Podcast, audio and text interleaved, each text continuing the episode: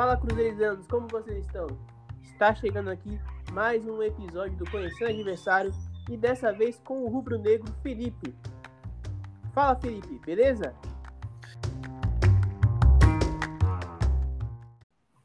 Beleza, meu velho. Um abraço estar aqui com vocês, prazer enorme. É, o Thiago me convidou ontem para participar. Pego meio de surpresa, mas estamos aí. Vamos nessa falar de Cruzeiro Vitória, quarta-feira os dois times querendo sair da parte de baixo. Vamos ver o que, é que vai dar. Vamos bater esse papo. Além dele, temos também um convidado especial que participou com a gente também no Conhecendo Adversário Brusque, que é o Matheus da Cruzeiramento. Fala, Matheus, beleza? Beleza, Thiago. Salve aí todo mundo. Vitor, Felipe. É um prazer estar novamente aqui no podcast Cruzeirizando. Sempre que puder, eu vou estar aqui. E vamos falar aí desse confronto direto, Cruzeiro e Vitória, quarta-feira. Vamos ver como é que vai ser. Isso aí. E além dele, também temos um integrante fixo do programa, que é o Vitor. Fala, Vitor, beleza? Fala, Thiago, beleza?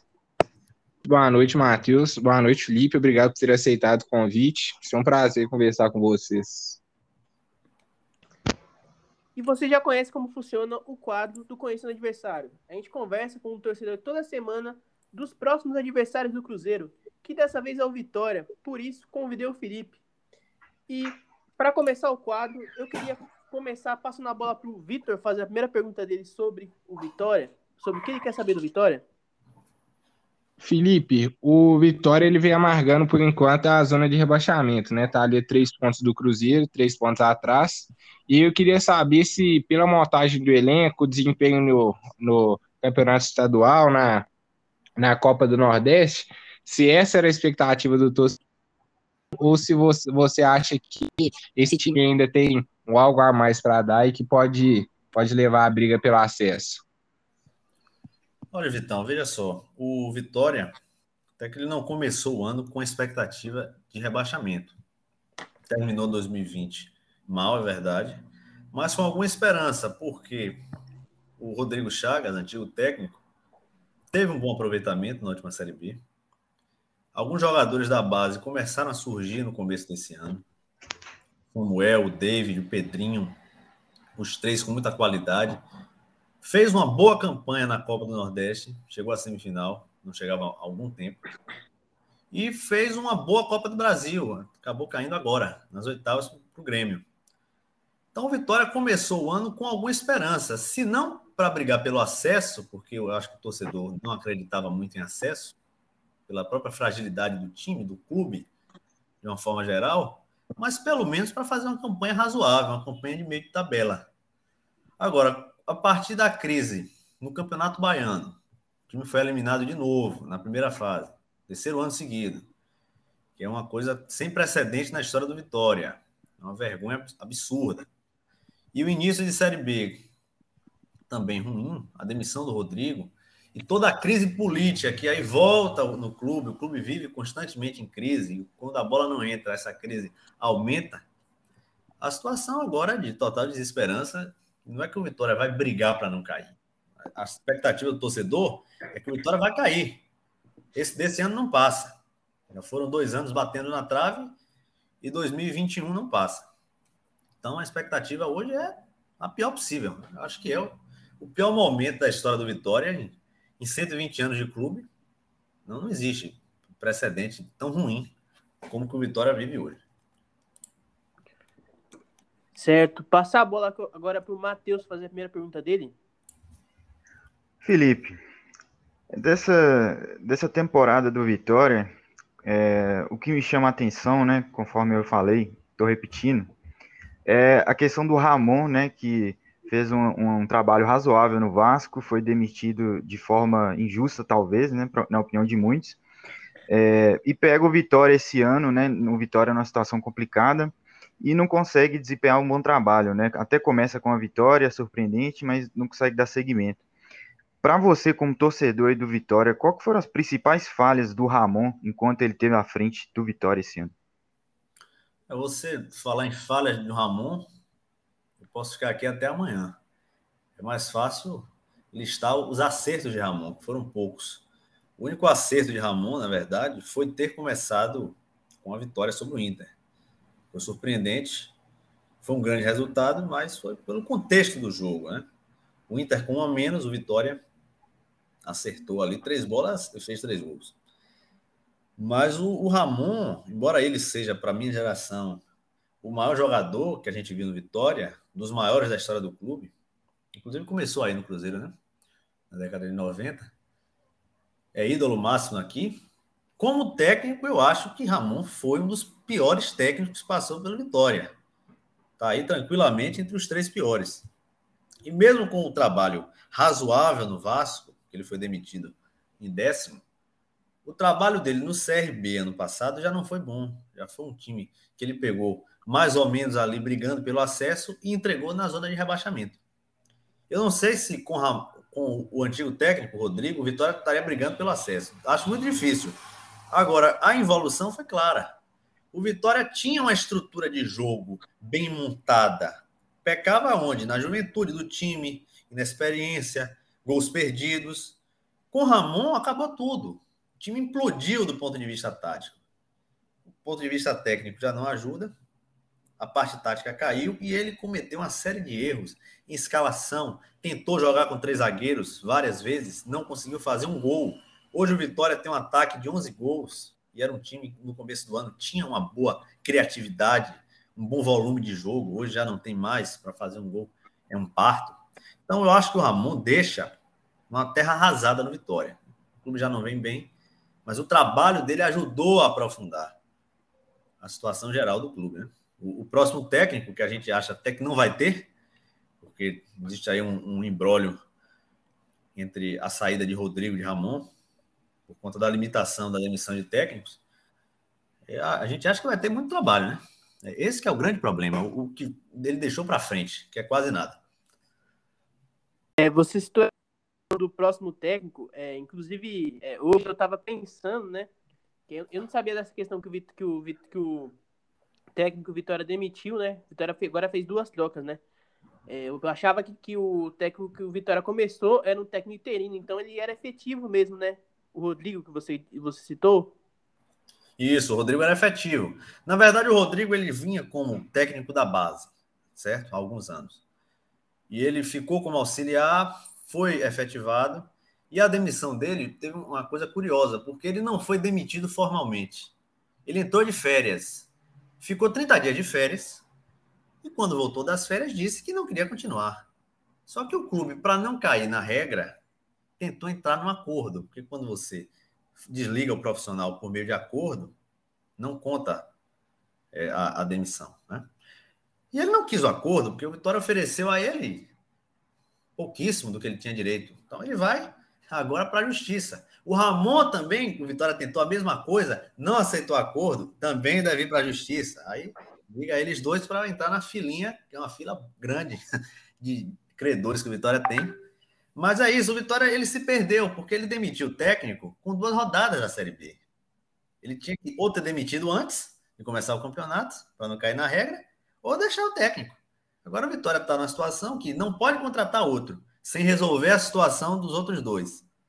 A tendência é que fique com o auxiliar, que vai ser o, o Ricardo Amadeu, profissional da casa, e aí ele deve ficar até o fim do campeonato, né? Se essa situação não for resolvida. E a tendência é que não resolva. Né? Então, mais um, um, um pepino aí para o Vitória descascar.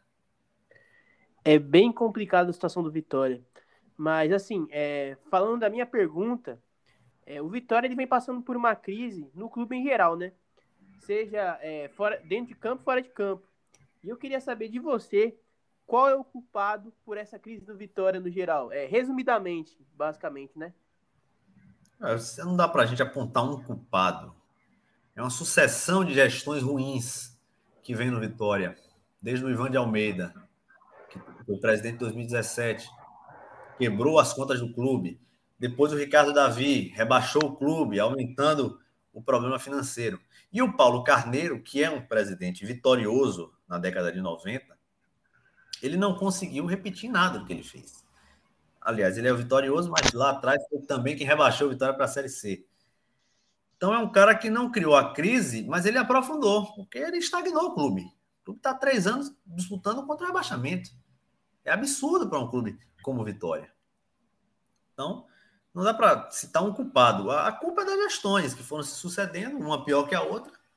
E hoje a situação é essa aí. A beira de um rebaixamento para a Série C. E aí, Deus sabe o que, que aguarda. Certo. Passar agora a pergunta para o Matheus. Então, Felipe, a campanha do Vitória é uma campanha ruim, né, no brasileiro até agora, assim como a do Cruzeiro também é. São sete derrotas, né? Mas assim, falando em questão de elenco, em questão de time, existe algum ponto forte no time do Vitória hoje? Alguma peça que, mesmo com tudo que está acontecendo, ainda se destaca de alguma forma? Tem algum, algum ponto promissor no time do Vitória hoje que possa, por exemplo, decidir o jogo quarta-feira? Um ponto promissor, tem três jogadores que começaram bem o ano. É o David, atacante, ponta esquerda, o Samuel, centroavante, e o Pedrinho. Esses são os supostos promissores. Só que com um time que não tem estrutura, não tem promissor que aguente. Foi, não foi dado base, não foi dado estrutura para esses jogadores crescerem. Então hoje eu digo que o Vitória não tem nenhum deles, porque dois deles estão no banco, que é o David e o Pedrinho, que eram os promissores. Então, é um time hoje que não tem nada. Eu diria o quê? A dupla de zaga é razoável, mas os dois não vão jogar quarta-feira. Os dois estão suspensos. O Wallace e Marcelo Alves. O Uruguai, o volante, o Pablo Siles, é um bom jogador, mas é um jogador de decisão? Não, não é. Tem o Eduardo, meia da base, é um bom jogador, mas vai decidir? Também não. Então, qual é a esperança do Vitória? A esperança do Vitória é ganhar o jogo numa ou numa sorte, ou num dia inspirado de alguém, ou num, num mau momento do Cruzeiro. Entende? Não tem, não tem é, é, perspectiva nenhuma, nem do ponto de vista técnico. Então, quando você perde a estrutura coletiva, a parte individual, naturalmente, ela não vai aparecer. E não vem aparecendo. Certo. Passa agora a pergunta para o Vitor. É, Felipe, minha próxima pergunta não é exclusiva ao Vitória, é de uma forma geral. É, a gente vê que os clubes do Nordeste, apesar de toda a rivalidade que eles têm, é, ele, a gente vê que isso é uma, é uma região que é bem unida em questão de, de querer que os clubes apareçam, que os clubes se fortifiquem, e isso alguns anos atrás não era muito respeitado aqui, principalmente aqui do eixo, né? E eu queria saber é, de você, como que você vê essa, essa união entre os clubes, essa dedicação do, do, do futebol nordestino, e se você vê, se você acha que no futuro o futebol nordestino pode tomar as rédeas do futebol brasileiro. Não, isso é muito positivo para a região Nordeste. Eu digo que esse crescimento ele, ele começa a partir da volta da Copa do Nordeste em 2013, porque aí os clubes começaram a ter um, uma, um primeiro semestre mais competitivo, acabou a história de estar jogando estadual contra times semi-amadores, maior fonte de renda, e não é à toa hoje você tem quatro times do Nordeste na Série A, dois da Série B no G4, e talvez nenhum nordestino caia esse ano mais uma vez. Então o crescimento é muito positivo. Há sim uma torcida geral. Eu não vou dizer que existe uma união que há um, um, projeto em comum, não, mas há um, um, certo apoio? Claro que as rivalidades locais, elas persistem, então o torcedor do Bahia quer que o Vitória se lasque, quer para a Série C, o torcedor do Vitória quer que o Bahia caia, a rivalidade não deixa de existir, mas sim há uma certa cooperação. Agora, tomar rédeas do futebol brasileiro, aí eu acho muito difícil, porque por mais que haja esse crescimento, a concentração de renda nos clubes de São Paulo e do Rio, e aí cite aqui Palmeiras e Flamengo, principalmente, é tão grande que é difícil a gente pensar num domínio do futebol nordestino. Pode acontecer pontualmente, como Fortaleza hoje é terceiro colocado da Série A. Vai se manter? Não sei, mas já é uma campanha muito boa. Como Vitória foi quinto em 2013, como Bahia em 2019 terminou o primeiro turno em quinto também. Então, pontualmente, algumas coisas vão surgindo, mas eu sinto ainda falta de um clube para ter uma campanha de protagonista. Isso aí eu não vejo com tanta perspectiva. Pode ser o Fortaleza esse ano, pode ser, mas também não tenho tanta esperança assim. É uma coisa ainda muito é, incipiente, passo a passo, entende? Beleza. É, a minha pergunta é sobre os jogadores, um, dois, dois jogadores que você citou, na verdade, né? E aí eu acrescentei mais dois, né? Ficou quatro jogadores, na verdade, que você citou, que você acabou de fazer os elogios, né? Que é tanto o Pedrinho, quanto o Soares, quanto, o Samuel e quanto o David. A minha pergunta é: o Vitória hoje é um dos times que, é, que eu mais vi jogar nessa Série B, né? Além do Cruzeiro. E notei que, que foi um time que apostou muito nos jovens. Aí pode ser também tanto pressão da diretoria quanto é, questão financeira, que não, não tá podendo contratar jogadores caros, né? Mas foi um time que apostou bastante nos jovens. E eu gostei muito é, dos, dos jovens que você citou, tanto Pedrinho, David, Samuel, e eu também acrescento o Soares, que eu achei um meia muito bom, muito, muito bom finalizador, inclusive na, da intermediária, é, tem um bom controle de bola, sabe passar bem a bola também. Eu queria saber, eu queria saber um pouco mais deles, assim, é, o que você tem a me dizer desses jogadores, se eles são realmente destaques ou se foi, são jogos atípicos que eu vi, que eles foram bem. Queria saber de você isso. Pronto. É, o detalhe é que dos quatro, hoje, três devem ser reservas, né? Quarta-feira. Então já mostra aí que houve uma queda desses atletas. Dos quatro aí, o Soares, aqui apelidado de Bolota, a gente só chama ele de Bolota. Perguntar quem é Soares, ninguém sabe. Porque ele veio lá do futebol cearense com esse apelido, entendeu? Então o povo aqui gosta de dar apelido para os outros e ficou Bolota. Mas ele é um jogador que teve alguma qualidade sim, mas acabou sendo muito mal escalado pelo Ramon. Ramon colocava ele numa função que ele não sabe fazer. Ele é um meia central. Ramon colocava ele como um meia de lado, pela direita, às vezes pela esquerda. Então, o futebol dele com o Ramon praticamente não existiu. É um jogador que pode ser titular em algum momento? Pode, mas é um cara assim, que veio com uma aposta e precisa assumir uma responsabilidade que ele não pode entregar. Esse é o grande problema, não é que ele não tenha qualidade. E a mesma coisa com os jovens da base. São bons jogadores? São, mas assumir uma responsabilidade sem ter um suporte de um jogador mais experiente que faça essa transição é praticamente jogar na fogueira. O Vitória tem um histórico muito bom com a base. Os grandes times do Vitória, o Vitória 93, finalista do Brasileiro, 99, semifinalista do Brasileiro, eram times que usavam muito a base, mas tinham um lastro de jogadores experientes também, que davam esse suporte. Então hoje o Pedrinho é reserva de Roberto, que é um lateral infinitamente pior que o Pedrinho. Só que o Pedrinho oscila, Pedrinho tem problemas defensivos, Pedrinho tem 18 anos, é um jogador muito franzino. O David é o jogador com mais participação em gols do Vitória no ano, contando gols, assistências e pênaltis sofridos. Só que também saiu do time, deve jogar o Marcinho. Por quê? Porque é um jogador novo, imaturo, perde muitos gols, ficou marcado pela torcida. O Samuel acabou voltando agora como titular com a lesão do Dinei, que é um atacante, passou por aqui de outras vezes, tem uma grande, um grande carinho da torcida, mas já chegou com 38 anos, já sem o mesmo ritmo, teve uma lesão grave, é capaz até que ele encerre a carreira. E o Samuel, que é o artilheiro do time no ano, mas não faz gol a 10 partidas, vai de novo com essa responsabilidade. Então, o Vitória hoje, eu não digo que é um time ruim, mas é um time jovem, com jogadores muito verdes e que estão assumindo uma responsabilidade que não é a deles. Esse é o grande problema. Talvez daqui a dois, três anos, esses atletas se destaquem.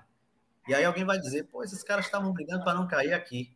Como é que eles, eles se destacam lá? Mas é o futebol. O futebol demanda tempo, maturação, demanda você tenha paciência. E hoje o Vitória não tem essa paciência. O Vitória hoje tem urgência. Por isso esses garotos estão sendo queimados. Certo. Passar agora a pergunta para o Vitor. A última pergunta dele. É, minha última pergunta é sobre o VAR. A gente sabe que o VAR é, deve ser implementado aí na, no segundo turno do Campeonato Brasileiro da Série B. E a gente vê que tem, teve até uma emergência né, para implementação disso, porque a arbitragem da Série B é muito fraca, da A já é fraca, imagina da B. E aí eu queria saber sua opinião sobre a implementação do VAR, se você acha como ponto positivo, ou se você tem alguma ressalva sobre. Não, o VAR eu sou totalmente a favor. que a gente questiona é a maneira como o VAR é utilizado aqui. Há momentos que você percebe uma falta de critério total. Lances que são olhados, lances que, lances que não são olhados. Certo? Então existe essa crítica. O Vitória, falando de VAR, praticamente não jogou, né? Jogou apenas na Copa do Brasil. Então vai ser uma experiência totalmente nova. Agora, para o campeonato em si é melhor. Querendo ou não, mesmo com os erros de, de, de utilização, o VAR ele consegue trazer um pouco mais de justiça ao jogo. Ele pega alguns lances grosseiros que a, que a arbitragem, que é muito ruim, às vezes não vê. Agora, dizer que vai ajudar o Vitória isso ou prejudicar, não. É porque essa coisa de erro de arbitragem, 38 rodadas, isso meio que se dilui, né? Hoje você é ajudado, amanhã você é prejudicado, depois você é prejudicado de novo, ajudado mais uma vez. Então, isso aí, o, problema do Vitória não, não tá aí. Eu acho que no, no, campeonato em si é bom e fica meio elas por elas, sabe? Compensa daqui, compensa dali. Certo. E a última pergunta do Matheus. Felipe, ouvindo seus relatos aqui agora, como torcedor do Vitória, tudo que você tem falado, é problema com conselheiro, é, é troca de treinador, é, gestão ruim, enfim, é, não, eu não posso deixar de observar o quão que é parecida a situação do Vitória com a do Cruzeiro, assim, pelo menos os problemas principais, né? Daí me vem a dúvida, como é que tá a vida financeira do Vitória? O Vitória hoje tem muito salário atrasado, uma dívida muito grande, porque o Cruzeiro, por exemplo, tem uma dívida que tem gente que calcula quase um milhão de reais, assim. O Vitória tem uma dívida estratosférica assim também? Não, o problema do Vitória não é exatamente de dívida. O problema do Vitória é falta de receita. É, o Vitória não, não tinha o, o lastro de, de, clube como o Cruzeiro tinha para fazer essa dívida. Querendo ou não, o Cruzeiro só fez esse tipo de dívida porque é um clube que que, de certa forma, tem uma grife no mercado, então podia contratar A, podia contratar B. O Vitória é mais um problema de receita. Quando o Vitória cai da Série A para a Série B, é uma queda praticamente de 80%. Então, hoje o Vitória tem salários atrasados, tanto carteira quanto imagem atrasado. Os funcionários não recebem. Né? Acabou de sair um jogador do Vitória, da base, essa semana, o Nixon, devendo a ele 19 meses de salário. Entendeu? e fila de processo na justiça, que é uma beleza. Eu falei, Rodrigo Ramon vão entrar na justiça com vitória? Entre na fila, amigo. Entre na fila, bote uma cadeira, certo? Pega uma cerveja e espere, porque o Vitória não vai pagar. Infelizmente, a situação é gravíssima. E o Vitória, há uns cinco anos, era um clube com a situação estável, mas a sucessão de gestões ruins fez o clube descer a ladeira como está descendo. E é exatamente isso parece muito com o Cruzeiro nesse aspecto. Vocês aí também vivem essa situação. Agora, a diferença é que vocês, querendo ou não, são um clube de massa, são um clube grande do país. Estão num grande centro, que é Belo Horizonte. Tem uma torcida muito maior. Eu brinco, digo, às vezes, Cruzeiro perdeu, vai passar no Sport TV, vai repercutir. Luxemburgo vem, não, vou para o Cruzeiro retomar minha carreira e retomar o Cruzeiro. Querendo ou não, isso coloca vocês numa posição melhor. O Vitória é um clube periférico de uma cidade mais pobre, de um centro sem tanta força. Então, até isso dificulta. Então, o Luxemburgo viria para o Vitória, sabendo que ele tem o um Cruzeiro, mesmo numa situação financeira parecida, ele vai para o Cruzeiro. Esse é o grande ponto. Por isso, a nossa situação hoje, eu considero pior que a de vocês. Sim, sim. É, indo para minha pergunta, é sobre os desfalques do Vitória, né? O Vitória não vai contar com a dupla de zaga. É, o, o Alex, se eu não me engano, ganhou, ganhou, terceiro, ganhou terceiro amarelo e o Marcelo Alves foi expulso, se eu não estou enganado, né? No Isso. último jogo. E assim, é, eu queria saber de você se a dupla que vai substituir os dois, né? É, é uma dupla boa, é uma dupla que preocupa, preocupa a torcida do Vitória ou se é realmente é, é, no, os dois zagueiros que, que não vão jogar não vão fazer falta? Assim, eu queria saber de você como que tá essa questão aí dos, dos dois zagueiros suspensos? Porque, assim, eu acho que é um caminho, inclusive, para o Cruzeiro tentar explorar do, explorar do Vitória. Eu acho que o Marcelo Alves e o Wallace são zagueiros que estão bem encaixados, né? Que estão jogando, acho que, acho que sempre desde o da Série B. Então, é algo que que pode ser Cruzeiro explora. Eu quero saber sua opinião sobre, sobre esses desfalques aí do Vitória. Se o Cruzeiro pode realmente explorar isso. Sim, o, o Marcelo Alves, principalmente, né? foi contratado esse ano do Vasco. É hoje, para mim, o melhor zagueiro do Vitória. O Wallace vinha desde o ano passado e esse ano cresceu com a chegada de Marcelo. Agora, deve jogar o, o jogo de amanhã o Thalisson Kelvin, que veio do, do futebol de São Paulo, e o Matheus Moraes, que é da base. O Matheus Moraes começou muito mal o ano. Só que nos últimos jogos, ele substituiu o Wallace, que estava machucado. Ele foi até bem. O Thalisson Kelvin já foi mediano, meiro, mas também não foi um zagueiro ruim. Eu acho que vai perder a dupla de zaga, mas não perde tanto. Não é um, hoje um ponto tão fraco do Vitória defesa. Historicamente, o Vitória tem defesas muito ruins, mas o Vitória 2021 o Vitória, para fazer gol, é uma dificuldade fora do normal. E nem para dizer, perde muito gol. Não, é que não cria mesmo. São, são finalizações assim, de qualquer jeito, aquela bola cruzada na área sem sentido, aquele chute de fora de qualquer jeito. A criatividade do time perdeu muito. Então a grande preocupação é essa. Então, é capaz do Cruzeiro nem encontrar tantas chances assim, mas na que encontrar fazer o gol, se fechar e o Vitória não conseguir agredir, não conseguir reverter o placar. Isso vem, vem acontecendo constantemente.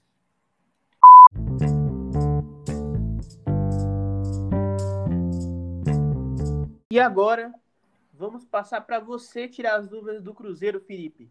É, você pode tirar qualquer dúvida que você tiver sobre o Cruzeiro, tanto comigo, quanto com o Matheus, quanto com o Victor. Pode mandar bala. Pronto. Então, vou perguntar a vocês o seguinte: o Cruzeiro Teve agora como técnico Moza, que inclusive eu sugeri para vir para o Vitória agora, pelo trabalho que fez no CSA no passado, foi um bom trabalho.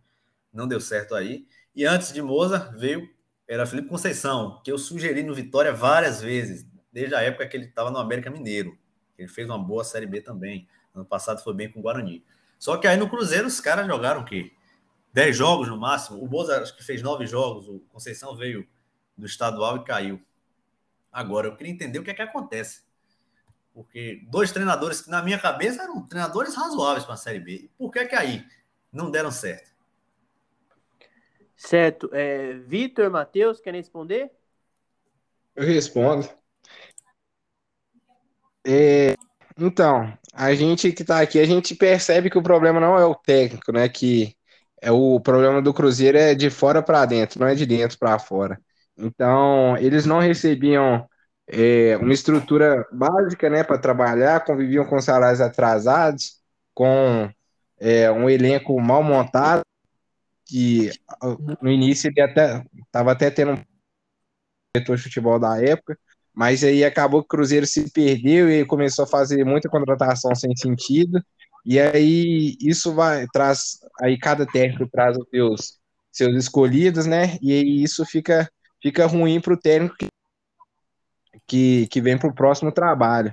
Então, só um primeiro, que era um técnico promissor, eu até gosto bastante dele, é, mas infelizmente teve aquele, aquele resultado trágico lá contra o Cruzeirense na Copa do Brasil, que é um resultado é, muito forte, né, para uma equipe igual tradição, ainda mais uma, uma tradição que o Cruzeiro tem na Copa do Brasil, e aí ele foi demitido.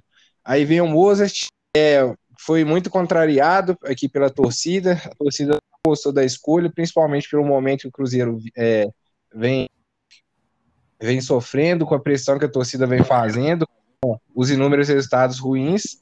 É, assim, um presidente contratou e não deu outra, né? Ele não conseguiu desempenhar um bom trabalho, não teve tempo para isso também, foram muitas poucas partidas, mas é, igual você falou, não dão certo é justamente por isso, porque o problema do Cruzeiro não é o técnico. E, infelizmente, a diretoria não vê isso e sempre ocupado é o técnico. É, então o Cruzeiro está como vitória, né? Também. Nisso está rodando de técnico. Muitos treinadores. o Cruzeiro, desde o Cruzeiro, acho que não tem mais de um técnico que fez mais de 20 jogos. E o Mano Menezes foi demitido na metade de 2019. Exatamente, é. Eu lembro que vocês trouxeram Rogério Senna, não foi? Depois passou Abel. Foi. Ano passado teve Abel. Anderson, teve como é o nome dele? Filipão. É, vocês estão É. rodando, rodando muito com o treinador, né? Isso é um problema sério que o Vitória passa também. É, Sim, outra pergunta eu quero os- Pode falar. Eu vou, vou perguntar, depois você pode completar. Eu vejo aqui a escalação, eu vejo alguns jogadores que são, são grifes, né? Como Marcelo Moreno, cria do Vitória, ídolo aí, na década de 2000. Os Sobres também, grife. As grifes não estão rendendo no Cruzeiro ou o resto do time que é muito ruim? Qual é o caso? Quer responder, Matheus? Opa, respondo. Com prazer, inclusive. Cara, tem algumas, alguns nomes de grife aqui no Cruzeiro que realmente é, não estão rendendo, estão jogando basicamente com o nome que tem, com a fama, né? Que é o caso Rafael Sobis, por exemplo. Esse ano, poucas foram as partidas que ele rendeu de fato.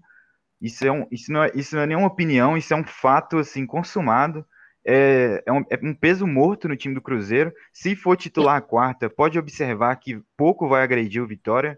É um jogador que, muito, que é muito fácil de marcar, tá tomando muita decisão errada e não sai do time, né? O Marcelo Moreno, até que nos últimos jogos ele deu uma crescida, tem feito gols, né? Voltou a ser confiável, podemos dizer assim. Mas a questão do Sobis realmente é, tá jogando só com o nome que tem. O Fábio, que é outro que tem nome também, né? Não podemos falar que não tem. É, no início da Série B, ele teve algumas falhas consecutivas. Acho que teve umas três rodadas seguidas que o Fábio foi bem mal. Mas ultimamente ele tem retomado assim o nível que ele costuma ter. Então, é, não vou dizer que ele está jogando só com nome, mas enfim, o Rafael Sobis é isso que eu falei. Beleza. Eu quero saber outra coisa aí, ainda desse jogador. Esse não é grife, mas jogou no Vitória e a torcida tinha uma raiva terrível dele. Eu achava um zagueiro mediano, né? Mas como ele ficou muitos anos aqui, com muito desgaste, a torcida pegava muito no pé, que é Ramon. Camisa 4. Como é que tá o futebol de Ramon no Cruzeiro? Essa eu vou responder. Então, cara, o Ramon chegou aqui no passado e, assim, ele, ele começou muito bem com fazendo a dupla de zaga com o Manuel, com o Manuel, né? Inclusive foi uma dupla que salvou muito Cruzeiro ano passado. E nisso ele já ganhou uma simpatia com a torcida, sabe? É, o Manuel, o zagueiro que era companheiro dele, era, digamos que, é, o melhor jogador do Cruzeiro ano passado na Série B. E nisso, é, conseguia também fazer, uma, fazer o Ramon crescer, entendeu? E aí a torcida pegou uma simpatia com o Ramon. Veio esse ano, o Manuel acabou saindo e o Ramon é, teve que, que, ser, que ser o titular do Cruzeiro com uma, com uma, dupla, com uma dupla diferente do Manuel, do Manuel, né? E aí a gente viu que ele apresentou muitas falhas, inclusive anda apresentando ainda. Ele é um cara que é, ele, ele acerta algumas coisas, né? Mas ele erra a maioria das coisas que tenta. Até que no último jogo ele, ele fez uma partida razoável, mas assim, na anterior, contra, se não me engano, Londrina, né? Ele falhou num, num gol do, do Londrina, né? E na outra também ele tinha falhado na, na partida depois, antes do Londrina, que agora não vou saber qual, qual time é exatamente, mas ele também tinha é, comprometido. Então ele é um zagueiro que ele é, é muito. A gente não sabe o que esperar exatamente dele, sabe? Às vezes ele faz uma partida boa, uma partida de, digamos que, muito aceitável para uma Série B, é, e outras vezes ele faz uma partida bizonha, sabe? Como foi contra a Londrina, ele falha, ele, ele, ele compromete umas falhas que a gente não entende, a gente não, não entende como ele se desliga tão fácil do jogo, sabe? E a gente sabe que ele já não é tão novo quanto todos os zagueiros que a gente tem, então por isso fica meio é, nessa questão de ele é um cara que a gente não pode esperar muita coisa, mas eu ainda assim eu acho ele é, na questão do de potencial mesmo, que, que, é, que, eu, que eu acho as zagas, os zagueiros do Cruzeiro, né, fracos, né? Aqui, tirando o Paulo, que é um zagueiro que a gente tem na base, o resto é tudo a mesma coisa, sabe? Todos têm o mesmo defeito. O Ramon, eu acho que pelo ano passado, isso aí também inclui, inclusive o Manuel, né? É, pelo ano passado que ele fez, ele cresce um pouquinho na, na, na questão, né? Mas não é muita coisa, ele é um cara que, que compromete muito também. Eu entendi. O Ramon sempre aqui teve essas oscilações também. Ele não era nem bom nem péssimo, né? Ficava meio que no limbo. Mas ainda nesse gancho de defesa, eu estou vendo aqui, classificação, deu uma pescada. Cruzeiro hoje é a pior defesa, né? Campeonato. É o problema defensivo do Cruzeiro hoje. É um problema de dupla de zaga, é um problema de goleiro, é um problema de sistema como um todo. Vocês acham o quê? Alguém quer responder? Eu posso responder. Minha opinião, né? Posso, o, o Vitor, o Thiago pode discordar, não sei. Mas assim, cara, eu acho que era um problema de sistema no geral. Principalmente com os outros treinadores, né? O Luxemburgo só teve um jogo, teve uma atuação sólida, mas é um, só um jogo. É, com os outros treinadores, a gente tinha um, sistema defensivo frágil, inseguro, com muito erro individual também. Então, além de ser uma zaga que leva muito nas costas, ainda tinha zagueiro fazendo gol contra, errando passe bizonho. Então, acho que, é, no geral, é o sistema. Não é nenhum jogador individual específico. É um sistema que estava mal treinado, ou, enfim, os jogadores não estavam desempenhando o que estavam treinando, um dos dois. Eu imaginei que realmente fosse isso. E em relação ao Luxemburgo, o fechou. O que é que ele espera aí para o Cruzeiro? Um treinador mais grife, mais nome, né? ano passado, o Filipão chegou e estabilizou o time, não caiu o Luxemburgo também tem essa mesma expectativa? Ou tem alguém ainda sonhando que pode ter uma arrancada e o Cruzeiro subir? Então, cara, é, eu vou tentar. Eu não sei se eu posso responder essa, Vitor. Você quer responder? Não, pode responder. Beleza, vamos lá. É, isso aí também é, é, é, essa questão de se o time vai dar uma arrancada para subir é mais opinião minha, sabe? Mas assim, é, a expectativa que a gente tem com ele é a mesma do Felipão. É um cara que veio para salvar da, do rebaixamento. Eu acho que não é uma tarefa difícil, assim como eu não achava que, que era uma tarefa tão difícil é, como o Felipão foi fazer aqui, porque eu acho que na, B passada já tinha um time muito, muito, muito fraco, né? E nessa eu acho que até tem, só que assim, é, tá, o nível tá um pouquinho superior, mas mesmo assim eu acho que é uma, não é uma tarefa tão difícil para levar o Cruzeiro do rebaixamento. Mas assim, o Cruzeiro ele tem. Ele, ele, na Série B ele nunca passou do décimo lugar, né? Eu acho que a, o objetivo inicial do, do, Luxemburgo é conseguir colocar o Cruzeiro na parte de cima da tabela, é, acima do décimo lugar. Se conseguir isso, já vai ser um grande passo, sabe? É conseguir terminar é, o primeiro turno entre esses 10. Aí, a partir disso, aí vai dar uma empolgação, uma leve empolgação da gente poder sonhar em brigar é, pelo G4. Mas acesso, cara, é uma coisa que é muito complicada. Eu mesmo eu não, eu não crio nenhuma expectativa que o Cruzeiro vai subir. Eu não sei o, o Vitor, não sei o Matheus, mas assim, é, a gente, eu pelo menos não, não consigo ver que o Cruzeiro vá subir, porque eu acredito que, que tem muito time é, melhor, inclusive, do que na Série B passada. Eu vejo o CRB forte, eu vejo até o Operário tendo uma reação, eu vejo o Havaí se mantendo na, é, na briga pelo G4, Goiás, é, o próprio Brusque, é que, inclusive, eu, eu, eu era um cara que é, tinha uma opinião contrária contra eles. Eu achava que o Brusque ia brigar pelo rebaixamento, mas eu tô vendo totalmente o contrário. Tem o artilheiro, o artilheiro da competição, né, o Edu. Então a gente tá vendo que a, que a Série B é uma competição muito traiçoeira, né? Quando você, você não dá nada por alguns times, mas esses times é, costumam surpreender e brigar por acesso. E eu acho que é, o Cruzeiro ainda não tá nessa atuada. É lógico que se emendar umas três vitórias consecutivas, quatro vitórias consecutivas, vai dar para sonhar, mas ainda é muito, é muito difícil é, a gente pensar em acesso, sabe? Pelo menos eu pensar em acesso nessa questão. Ainda estou bem, bem é, digamos, é, um pouquinho contido, porque eu sei que o Cruzeiro é uma, é uma máquina de, de surpreender, tanto negativamente quanto positivamente, algumas vezes, que a gente nem imaginava que a gente poderia ganhar do, do Brusque devido a nove jogos sem vitória, né? Mas, enfim. É, eu tenho essa impressão que a Série B, não é que eu acho que ela, ela é um campeonato de times que eu menosprezo, não é isso. Eu, eu vejo a Série B como um campeonato muito nivelado. Então eu olho para os adversários do Vitória, eu penso assim, pô, nome a nome, não tem nada ali. Só que não é isso que vai definir. Vai definir o encaixe. E um time como o Vitória e como o Cruzeiro, que ficam rodando de técnico, muda técnico a cada nove jogos, não consegue ter uma linha de trabalho séria, uma coisa que você olhe, pô, aqui você tem uma diretriz, vai chegar aqui e vai com esse trabalho porque o trabalho, do ponto de vista de desempenho, é bom. Resultado vai oscilar, mas tem um, um trabalho sério sendo feito. Isso que vai definir, não é exatamente nome. Né? Por isso que eu, eu, eu observo essas coisas no Cruzeiro, de ter nomes de grife e não estarem rendendo.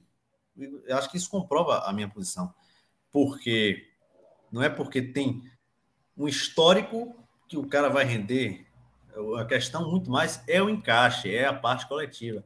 E nisso o Vitória não entendeu até hoje que precisa encaixar um técnico, que tem que ter um trabalho.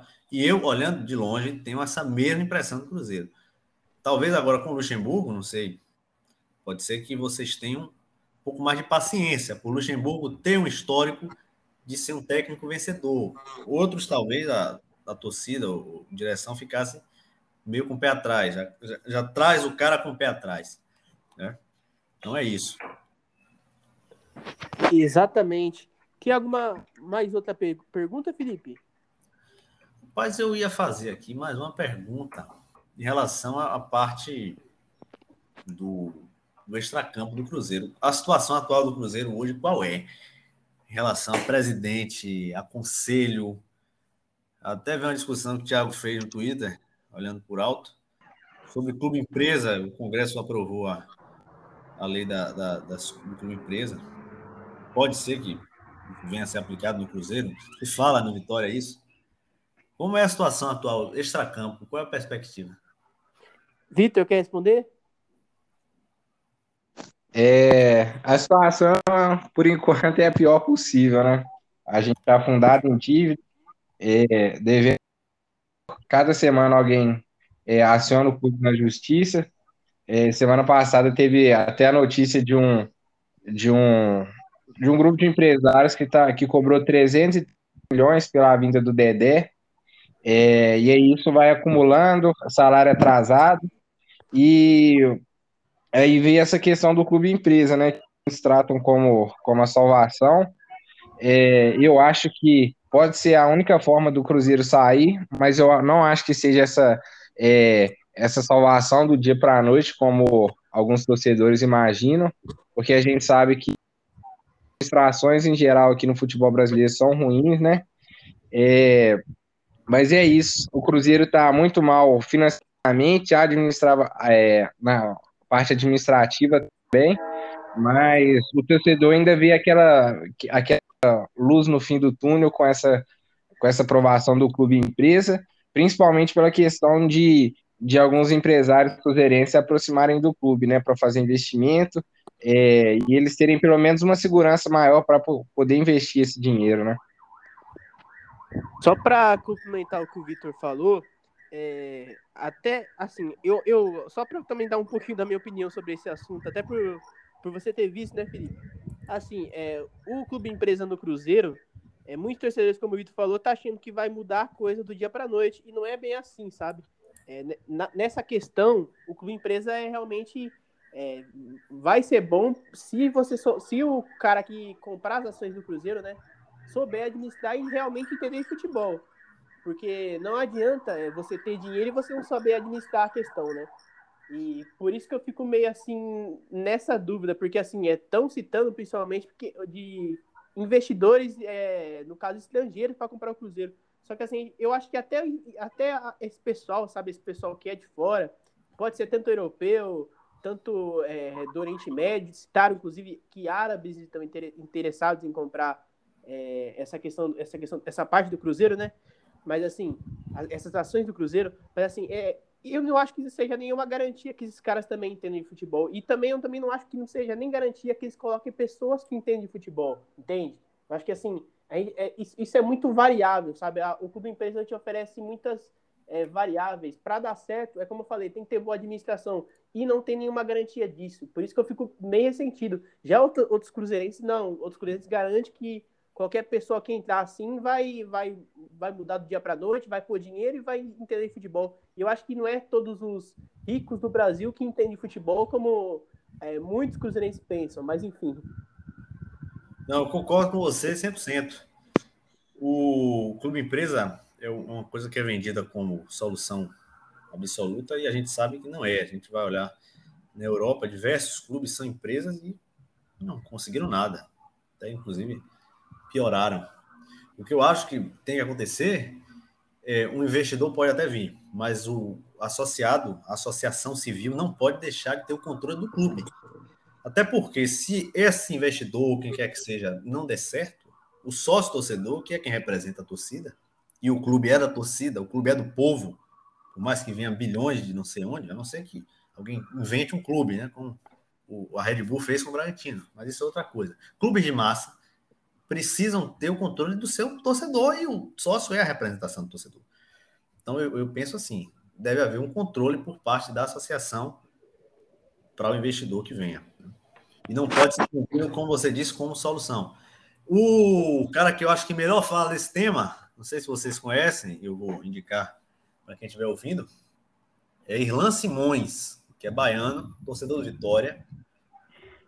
No Twitter dele é Irlan Simões, sem acento, e S maiúsculos.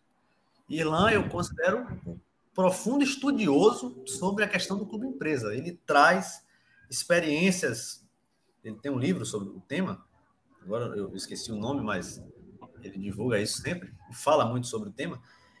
Experiências de clube empresa na Europa, experiência na Inglaterra, experiência na Itália, experiência na Espanha, como cada país lidou com essa situação, experiência na Alemanha, e mostrando como essa situação não é essa, esse conto de fadas, né? Não é essa solução. Precisa olhar com muito cuidado, olhar com muita cautela. E falando de Vitória, o Vitória já foi clube empresa na década de 2000 e cai para a terceira divisão. Aí querem vender como solução? Não é, gente, pelo amor de Deus. Não é que seja totalmente contra, mas é isso. Um pé atrás, um pé e meio atrás sempre é bom.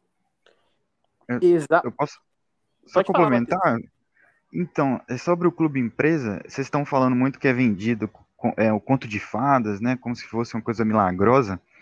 É, eu acho que isso acontece pela facil, entre aspas, né, facilidade que seria entrar grana de investidor, né, no, no clube.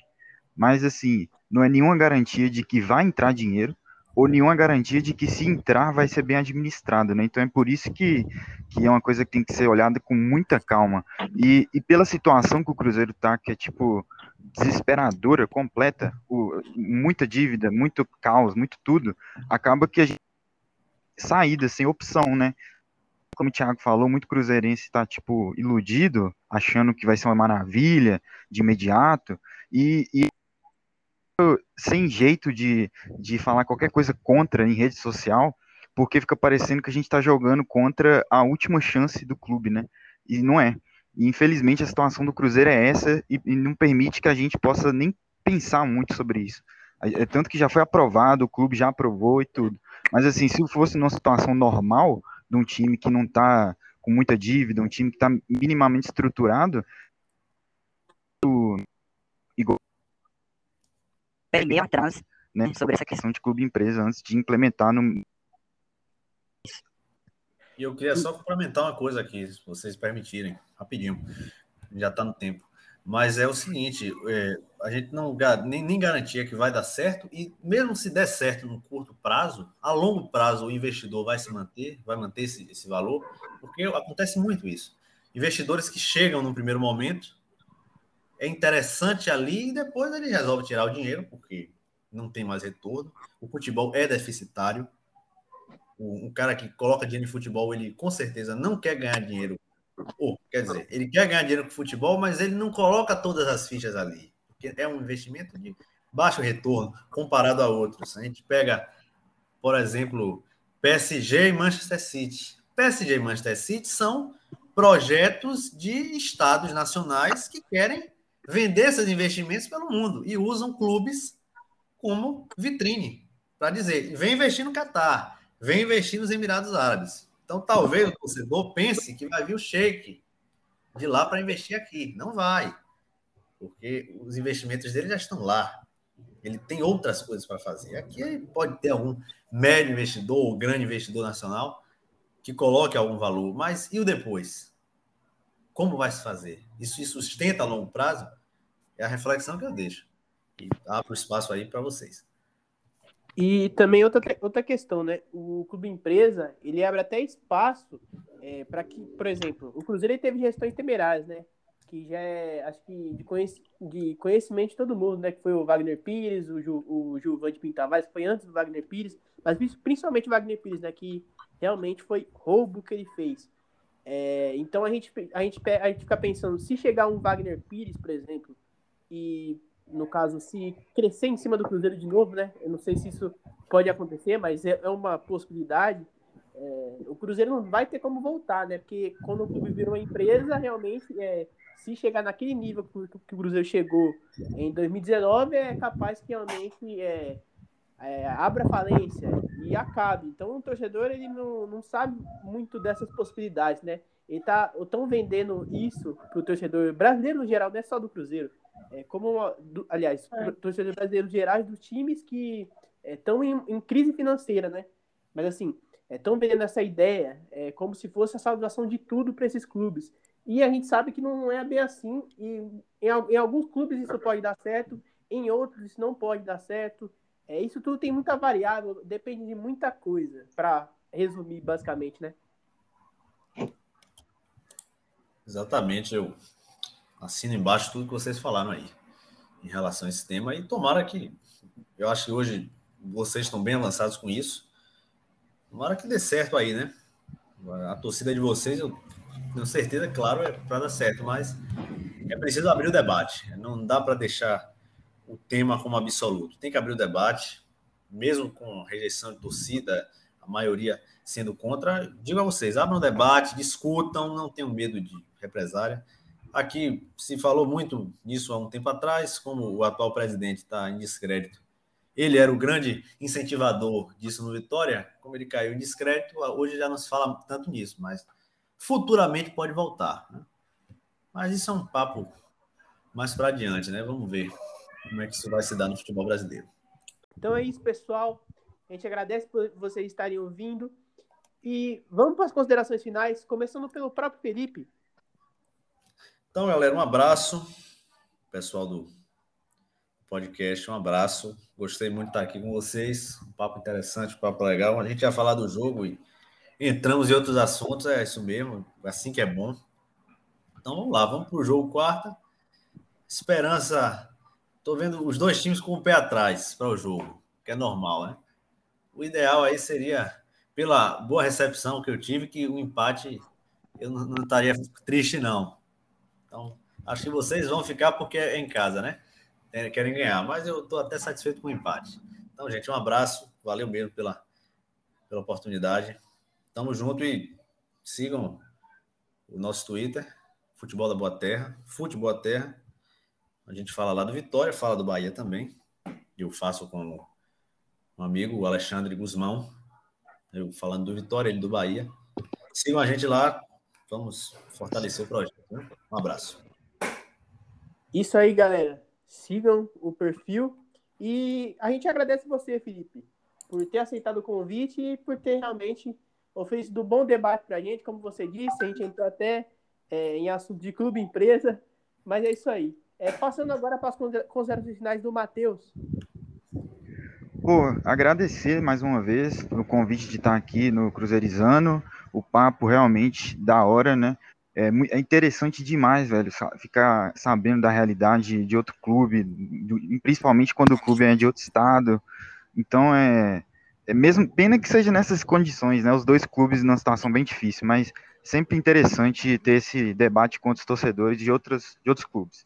Então, no mais, é agradecer, pedir para a galera, de repente, se inscrever lá no meu canal no YouTube, que eu comecei lá recentemente. Estou fazendo os vídeos lá toda semana sobre o Cruzeiro, além de postar os episódios do podcast lá também.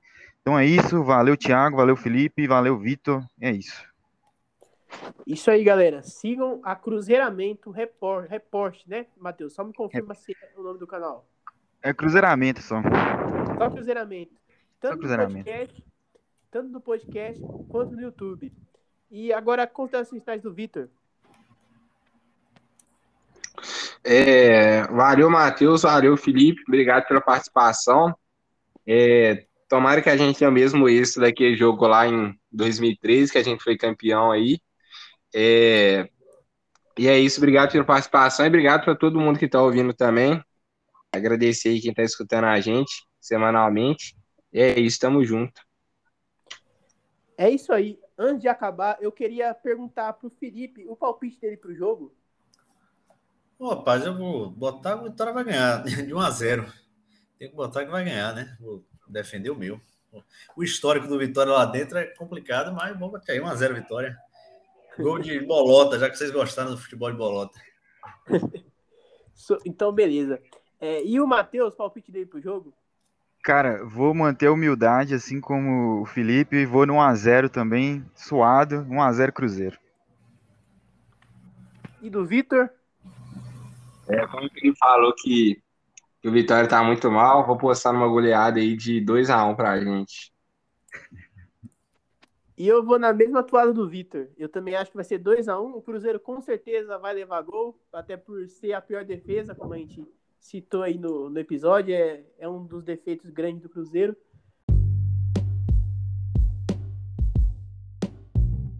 Mas então é isso, pessoal.